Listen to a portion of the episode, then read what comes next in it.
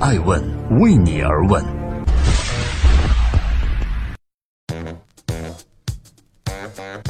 Hello，大家好，二零一七年二月十五日，欢迎聆听守候爱问每日人物。今天这个日子呢，非常的特别，它是我三十岁的生日。感谢爱问的小伙伴，我们在深圳、上海和北京办了三场生日 party。二月十八日，我们即将迎来压轴上海场，也欢迎各位关注加盟庆生。爱问每日人物，每天八卦风口浪尖的商业人物，讲述创新和创富。今天上榜的这位人物是一个男人，他永远活在乔布斯的背影下。而现在还要和川普撕起来，他是谁呢？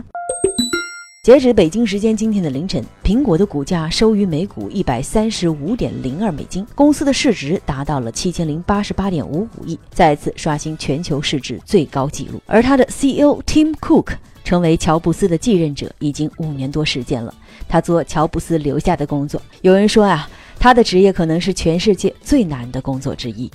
因为不管他做什么，都会有人把他同伟大的改变过这个世界的 Steve Jobs 乔布斯进行比较。而这几年，Tim Cook 听到的最多的话就是：“哎呀，苹果这几年在创新上确实不如乔布斯那时候令世界感到震撼呀。”尽管 CEO Cook 一直非常努力地在带领苹果，而苹果的市值呢也达到了历史最高，但是他在乔布斯的背影下这几年的日子确实过得不太如意。正在播出的是《爱问每日人物》，每天八卦风口浪尖商业人物，讲述他的创新创富。我是爱成。今天《爱问每日人物》之乔布斯背影下的这位男人 Tim Cook，在二零一七年的年初，苹果公司向美国监管机构提供了一份文件，中显示，苹果在二零一六年的营收和盈利均低于预期。营收呢是两千一百五十六亿美金。较目标的两千二百三十六亿美金低了百分之三点七，而运营的盈利收入是六百亿美金，比较目标的六百零三亿美金低了百分之零点五。由于业绩欠佳，在过去的五年中，苹果公司的高管们第一次没有得到全额的现金奖励，而其中作为 CEO 库克的总薪酬也从二零一五年的一千零三十万美金降至了八百七十五万美金。减薪的幅度高达百分之十五，而其他高管的薪酬平均下降了百分之九点六。报告还显示。二零一六年，苹果的营收十五年来首次出现了下滑，也受到手机市场的增速放缓以及消费者选择多样性的影响，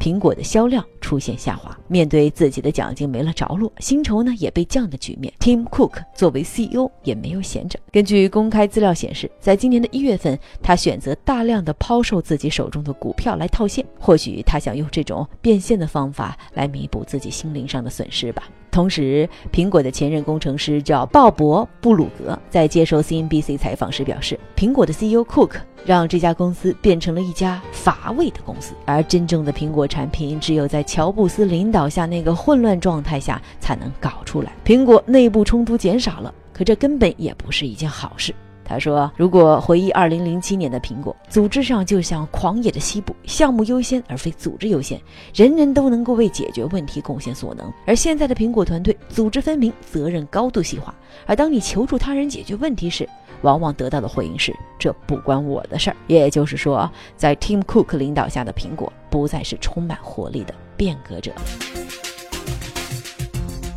这里是爱问每日人物，每天八卦风口浪尖商业人物讲述创新创富，我是小爱。今天爱问每日人物之 Tim Cook，苹果现任 CEO。除了有关苹果公司的事情，在最近库克的出现还总是伴随着另外一个名字，那就是美国总统特朗普。这位刚刚当选的新总统认为啊，自己的一项重要使命就是把美国的企业都叫回美国，让他们在美国生产。而苹果正是创普特别想。或者是最想叫回来的美国企业之一了。于是，特朗普总统不断地向苹果 CEO 库克施压，多次强调说，苹果的产品啊应该由美国来制造。特朗普还表示，他也相信库克是热爱美国这个国家的，也一定会为美国做出重大改变。而面对来自美国总统的不断施压，库克也不甘示弱。并且找到了反击特朗普的机会，那就是针对总统特朗普限制移民政策，他做出了非常强硬的公开回应。库克说：“我们苹果不支持移民禁令，